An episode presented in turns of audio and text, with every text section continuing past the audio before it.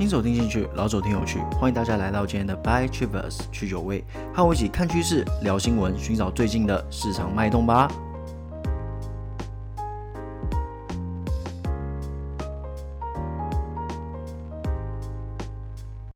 各位好久不见啦，有没有好好跨年呢、啊？哦，我这个一个不小心啊，喝到烂醉，在跨年那一天、啊，差点错过五四三二一，还麻烦了朋友一把。这边再度表示感谢我的朋友，感谢你们收留我一个晚上。好啦，因为很久不见了嘛，想说，诶，本来是上次跟各位的约定是说，最新的一集要来做什么 RCEP 啊，跟 TPP 这些国际协议的一些分析啦。不过我最近真的蛮忙的，然后再加上，诶，我现在重心转移到这个股市新手问啦，所以说进度比较慢。不过新的一年到了，我就想说，诶，那我就做一个元月特别计划好了，给各位一个回馈嘛，顺便跟大家报告一下说，诶，我今年的操作啊，不对，应该说去年啦，已经跨过年了嘛，对不对？那我今天的话会跟大家讨论一下说，诶，我去年的操作一些反思。那在节目的最后啊，跟大家讨论一下二零二一年我自己觉得台股可能的走势吧。好了，那我们一开始就来个重炮嘛。我就来跟大家分享一下，说，诶，那我目前投入的资金的损益如何啦？那今年以来啦，啊，又讲今年的，去年啦，去年呐，我投入的资金就以实现来看哦，大概已经涨了三倍左右了。当然，这不是什么非常厉害的成就啦。你们去这个 YouTube 啊，去其他地方稍微看一看，爬爬文，就会发现，哇，今年啊，又讲今年，去年啦。去年这个赚十倍的大有人在啦，所以说这个赚个两三倍，这不是什么很厉害的成就。不过我还是会跟大家分享一下我的心路历程啦。那诚如各位所知啊，这次台股大约在三月的时候啊，来到一个非常低的一个低点，大约是八千五百二十三点。那在十二月三十一号的时候啊，台股为今年画下一个非常完美的句号啦，达到一万四千七百三十三点，算是一个非常高的高点。那来来回回总共涨了七十 percent，从谷底到现在。那全年的话，总共涨了二十二 percent 吧，我记得。那换句话说啦，如果从谷底进入这个大行情的投资朋友们，如果你们的总报酬率啊没有到七十 percent，代表说诶有待加强哦，你输了大盘。不过我这边啊要给各位一个观念啦，一个非常重要的观念。股市里面啊，有人赚钱就有人赔钱，因为股市的钱是固定的。那这次的资金行情算是有点小例外啦，因为有各国政府啊不断的挹注资金去里面嘛，不是说什么哇掏钱买股票，不能这样讲，应该说他们用比较诶比较有趣的方式把钱进来。那怎么进来的嘞？就是无限 QE 嘛，这之前都有讲过，我这边就不再赘述了。今天就是诶很轻松的聊一些有趣的事情，不要讲那些哇很教条的东西。所以拉回来有赚有赔嘛？那通常我坊间听到的啦，通常在股市里面只有二十趴的人会赚钱，意味着另外八十趴的人都是赔钱哦。而且就算你是赚钱的那二十趴，你要打赢大盘的可能还是那二十趴里面的少数。所以说你 even 今年赚的没有大盘多啊，又讲今年去年啦哦，一直口误真的很讨厌。好啊，这这这继续继续。只要你没有赔钱啊，基本上我觉得你就很厉害了啦。虽然前面说啊，你可能有待加强啊，这有的没有的，但其实啊，只要你没有赔钱，就是很厉害了啦。股市这种东西其实就是赚个零用钱嘛，对不对？如果这么好赚，那每个人都是巴菲特啊，对不对？那还需要失业救济金干嘛？每个人去玩股票就好了。如果这么好赚的话，那这边可能一定有些人在困惑啊，想说，诶，不对啊，去年那么好赚，随便赚的时代，怎么可能还有八十趴的人赔钱？这个我觉得可能不会到八十八那么多啦，因为毕竟去年那个状况比较不一样，因为。本来是想法是这样子啦，为什么我会说有赚有赔？因为你资金是固定的情况之下，你有人赚钱就一定要有人赔钱啊，因为资金是固定的嘛，投入股市的资金是固定的啊。但去年比较不太一样啦，因为政府有进来嘛。好，那在这样的状况之下，可能不会到八十趴人都赔钱，那可能赚钱的人会比较多。但是我觉得再怎么样也不会超过五十趴啦，这是我自己想的啦，不一定一定是对的。但我觉得就我自己诶研究股票的经验啦，然后还有在股市里面的心得，我觉得还是不可能那么多人赚钱啦，一定还是很多人赔钱。比方说，各位可以去讨论版看看。各种讨论版都可以，看你要去 PPT 啊，还是一些网络上一些股市的讨论版，你去随便看看，随便听听。有一堆人啊，抱着生技股，抱上又抱下。诶，为什么我讲生技股？不是说什么啊，生技股很烂啊，生技股虽小，而是因为生技股算是二零二零年算蛮代表性的一个产业族群啊，所以我觉得，诶，拿生技股来提，算是蛮有趣的。大家应该都知道，二零二零年的时候，生技股确实是一个大飙涨啦，很多个什么飙个十倍啊，飙个四五倍，大有人在。于是啊，很多人就抢进去啦。那当然，你刚抢进进去的时候一定赚很。多，但有些人可能就诶获利了结，诶他赚钱，OK 他很棒。那有些人可能觉得说，哦，这个几百哦我没看在眼里，这一定要破千的啊，对不对？一定要成为大力光嘛，对不对？这种气势一定要成为大力光，没有大力光我不离场。于是乎啊，就赚个几百万到赔个几十万，大概就是这个区间啦。当然，这种人非常的多，绝对不是少数，一定很多人是这样子啦。你去那个讨论版，真的再强调一遍，去讨论版看很多这种惨案。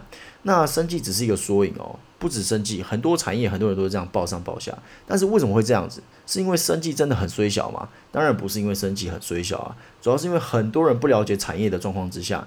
股价在涨的时候，你不知道为什么涨，生技为什么涨，你不知道啊，你只觉得说，哦，我跟你讲，疫情来了，生技就是要涨，现在疫情没有走，生技必须持续涨。那股价跌，那为什么会跌？诶，生技，诶，疫情还在啊，为什么生技继续跌？然后他也不知道啊，于是乎他可能生技又卖在低点嘛，诶，奇怪，他怎么没有继续涨了？哇，我已经赔了几十万了，我快不行了，我要赶快出场。于是乎啊，他就黯然的离场啦。那等生技股之后涨回去的时候，他只能黯然神伤啊，没办法，他不了解生技股的概念嘛，所以说他在低点就有一点怎么讲，卖在阿呆股啦，就离开啦。那对生技的印象就是，哇，我本来从赚几百万变到赔几十万，这是他对生技股唯一的印象啦。那生技股真的这么烂吗？真的那么破吗？这个其实也不好这么说啦，因为毕竟你对那个产业没有理解嘛。像我朋友对生技股有研究啊，虽然他也是报上报下，但是他知道，诶，他现在不是卖的时候。那为什么不是卖的时候？我不知道，他才知道嘛，对不对？但是他觉得，诶，他有研究，所以他知道说，今天现在在低点的时候他抱得住。那等到回到，诶，有没有机会未来回到高点？那他可能就获利啦。毕竟我告诉各位哦。正所谓要盖棺论定嘛，没有什么啊，你现在这个 moment 来做一个大结算，说不定你的获利还赢巴菲特诶，说真的，说明现在人家巴菲特赔了正惨啊，你刚好获利挣两趴，哇，你是新任股神吗？不是嘛，对不对？可能过个四五个月之后，巴菲特获利两三百趴，那你获利只有五趴，那你说你还是股神吗？对不对？所以很多事情要到最后啊，不到最后你不知道结果啦。总而言之啊，去年的股市好做的时候，大概只有三月的反弹到七八月左右啦。这段时间啊，你真的是赔钱反而是一个技巧哎，你要赚钱很容易的，你赔钱反倒是非常的难哎。然后买什么什么涨，你闭着眼睛抓周，我那时候就跟各位说过了，不管是美股还是台股，你去抓个周，你可能都赚嘛。当然就赚多赚少的差别而已啊。当然我这边只谈做多哦，而不是去做空哦。那那个时候跑去做空的人，现在应该已经在宇宙上面，可能在月球看着阿姆斯特丹插着那个美国国旗，想说啊，怎么长成这样子，对不对？现在应该已经没有钱再来股市了啦。如果你那时候全力做空的话，那九月开始啊，股市已经渐渐回到一个正常的状态哦，也就是说走基本面、技术面。筹码面、消息面这些非常基本的东西，那既然回归这种基本状态啊，那对投资人的技巧的要求也会比以前更高喽。不过这才是正常的股市啊，大家不要觉得说哇，每天都在跨年，每天都在新年，哇，每天美国都会撒一堆钱到全世界，然后随便买随便中，没有这回事的。大家从九月开始就可以感觉到，到说，诶，已经不再是那种哇，我随便买随便赚的时代了。所以说啊，没有意外，二零二一年啊，我觉得这个状况会更加的明显啊。我之前就说过，二零二一年就是一个资金的年代，也可能是一个避险的年代。不过这也不好说了，因为毕竟疫苗出来了嘛，那避险的成分就真的是有待观察。不过之前说的比特币现在已经哇涨到一个飞天了，我自己都没想过比特币能涨成这样，因为我对比特币是蛮外行的啦。所以说它能到什么样的高度，我说真的我也还不知道，说不定破个十万也有可能啊，maybe 嘛，对不对？这个。二零二零年都可以爆发出有的没有的事情了，二零二一年多一个比特币破十万也不是什么大不了的事情嘛。不过这当然是开玩笑啦，到底能走到多远，那还是要做功课啦。目前真的是没什么太大的想法。好啦，那我们继续说下去哈。那我们也说了很多遍。全球的量化宽松、低利率就是多头，就是二零二一年最明显的多头。除非你是大师，不然就是乖乖做多。不要想说啊，我要去做空，哇，这个台股涨高了，我要去放空它。之前跟各位说过了，其实不管是美股还是台股，现在我都不觉得是泡沫啦。两个东西嘛，第一个东西就是基本面好看嘛。你说台股基本面不好看吗？我告诉各位，台股基本面超级好看。那美股呢？美股的基本面也非常好看啊。当然，我们排除那些什么 ARK 公司啊，那些有的没有的一些投机公司之外，因为那些东西确实有被炒作的嫌疑啦。没有办法嘛，在资金横冲直撞的时代，总是会有些东西会被炒作啊，这是没有办法的事情，这就是天注定嘛。那我们拉回来，那既然诶台股跟美股的基本面都如此的好看，那你说现在这个价位是不是合理？我个人是觉得算是合理嘛。这是第一点，基本面。第二点就是刚刚一直讲到的资金横行的时代。资金本来就会对股市造成一个溢价的作用嘛，那你说，诶，资金加上好的基本面，那这个价格我觉得都还太低了啦。我个人是觉得二零二一年台股还会创新高啦。不过你说能到多高，我又不是这个上帝，我又不是什么预言家，我无法判断，那只能交由市场去决定了啦。老话一句，要非常的尊重市场，市场就是这个股市里面的神啦。好啦，那说了这么多，我们拉回来嘛，我去年的操作到底是如何嘞？如果是资深的去酒味听众啊，应该都知道，哎，我去年到底是怎么操作的吧？虽然我们去酒味已经将近一个多月没有更新了，不过啊，在那之前，几乎每一期都有提到说，哎，我是怎么操作的。不过我想，哎，过了一个多月，大家可能也没有复习嘛，哎，我看到后台哦，大家都没什么在听。不过没有关系，我们来做个小总结吧。去年呢、我也跟各位一样，大约是在四月的时候吧，加码入股市。但是我其实没有加很多、我是真正的散户。我从第一集应该就有讲过，我是真正的散户啊，不是什么啊随便一加就几百万。好啦，那我那个时候布置了什么东西？其实我真的没有很记得，因为那个时候就是一个资金狂潮嘛，你就无脑做多啊，你真的就算你绞尽脑汁去买一档股票，它其实也是涨。啊，你闭着眼睛去买啊，也是涨，那你就是无脑做多嘛。那我印象比较深刻的是航空股跟面板业啦，我那时候买的比较有印象。那个时候就是一个杀到一个谷底嘛，那我就一个来回操作，加上其他一些银建股啊、金融股慢慢累积。不过那个时候比起现在的我，我各方面又比较更嫩一点啦，所以很多东西都错过。不过这期也合理，不管做什么事情啊，重点是成长。如果你没有成长，你的获利就无法突破。总而言之啊，当时的布置就纯粹的抢反弹啦，没什么太大的技术性，也没什么好跟大家说哇，我跟你讲那时候怎样怎样怎样哇，好惊险，很刺激啊，完全没有，就是抢反弹，就是跟一般散户一样抢反弹。那当然的，那我既然只是跟一般散户一样做一样的事情，那我的获利当然就是跟大盘的涨幅差不多啦。那有实质上的变化，算是来到八月多的时候啊。我第一次做自我突破，以前总是想说啊，我们要买绿不买红，我们不要追高。然而我在八月多的时候，第一次挑战顺势交易，开操作一些非常短的短线股。那大概也在那个时候啊，确信了顺势交易啊是远远优于所谓的买绿卖红这件事情。那这也是为什么我一直在节目啊不断的耳提面命顺势交易的重要性。其实对我来说，追高有什么错？追高没有错啊，今天就是。这档股票业绩好，这档股票资金在涌出，你追高有什么错？追高没有错啊，错的是你去追高，而且你还有错误的认知，你不知道说你在追一个类似赌博的东西，追高就是一个赌博的东西，除非你非常了解这个产业，你如果不了解这个产业，麻烦你把追高跟赌博画成等号，一旦你把追高跟赌博画成等号，你就会有所知所进退了。你就会知道说啊，我现在在赌博，那你就要知道见好就收。你不要说啊，你追高了赚到了甜头，你觉得哦，我要变成大力光啊，每个股票都大力光有这么好的事情，对不对？如果每个股票都大力光，那就是台湾资金泛滥到一个极致，然后最后通货膨胀，最后你会发现你去街角买个面包要一百万，那你这样还希望每个都大力光吗？你会发现一张大力光买不起一个面包，你要这样吗？不要嘛，对不对？那总而言之啊，反正追高是没有错的，错在你对追高的错误认知啦。不过短线我自己是没有很喜欢，因为在我的经验里面，短线是没有办法一口气赚非常多的。因为就像我跟你说的，一旦我在操作短线，那我就知道我在赌博。那一旦我知道我在赌博，我就会知所进退。那对我来说，可能一旦线图转弱的那一瞬间，我可能就会把股票卖掉。那你说啊，之后哇，之后又暴涨了三四十趴，你赚不到也是不是很可惜？完全不可惜啊，因为对我来说就是赌博嘛，赌博就是有赚有赔啊，对不对？你要知所进退嘛。不过啊，你就算要赌博，你也是要有一些基本功的。你要追高拿来搞赌博，你也要有基本功。你要会看线图，你要会看筹码，你要会看，诶，这个大户啊、散户在干嘛？如果这些你都看不懂，你连赌博的资格都没有，你甚至没有那个资格踏上赌桌了。所以说啊，股市其实要学的东西非常的多，没有各位想的那么简单。哇，你闭上眼睛，然后就哇一堆钱，哇，我就像这个短线交易啊，每笔都赚个几十趴，没有这么好的事情啦。很多东西你还是要知道说到底在干嘛。even 是极短线的追。高赌博这些都是好，那我们继续哈，因为我已经有点不太喜欢这个短线交易嘛，应该说本来就不喜欢啦，因为我比较喜欢的是长线交易啊，因为股票对我来说就拿来赚零用钱，那我也不想花太多心思在上面，因为这不是我的本业，我有其他的本业。不是说我不研究股票，而是只说我不想要这样一天到晚看盘，因为一旦你走短线，你就是要看盘，这是没办法的事情。要不然突然崩了一下，你怎么办？对不对？哇，直接赔了二三十趴也有可能啊。虽然有跌停帮你 hold 着嘛，但是诶，两根跌停二十趴就再见了。所以说，even 是赌博，你还是得花一点心力去顾它啦。再加加上我自己因为有时差，所以我看盘这件事情算是蛮不喜欢的。哇嘞，我要这样熬夜看盘，搞什么飞机啊？对不对？我这是早上不用做事了吗？于是啊，我在九月的时候啊，透过顺势交易的法则，我想说，诶，那我要找一个产业来投资，那我就选定了太阳能。大家应该都知道，那时候太阳能算是很飙的时候，大概二零二零九月多的时候吧。那我选定之后啊，我当然就是因为我既然已经决定要长报，那我就开始研究它的产业。我那时候进去的时候就稍微啦，稍微研究一下，觉得说，诶，好像有前景，想说啊，先买再说了，因为那时候好像在盘，想说，诶，先进去怕它随时飙。因为那时候技术线图我觉得盘的蛮久，那动能应该都蛮充足，就等标，所以我就先买。但我不敢保证自己一定一定是对的，因为我不了解这个产业，所以不了解这个产业的时候，我其实很难脚踏实地的去放它。那既然大家都有听去九位，那大家就知道，其实我对太阳能算是有点小有研究啦。因为去九位里面都有讲啊，那我这边就不再赘述啦。我到底研究了些什么？那去九位都有啊，有兴趣的朋友就回去复习就好啦。总之啊，那个时候我就把基本上大部分的资金都压在太阳能上面。那大概到了十月吧，太阳能出现一些疲态，不过也飙了很多了啦。那我就果断转移资金，把钱都加到面板还有海运上面。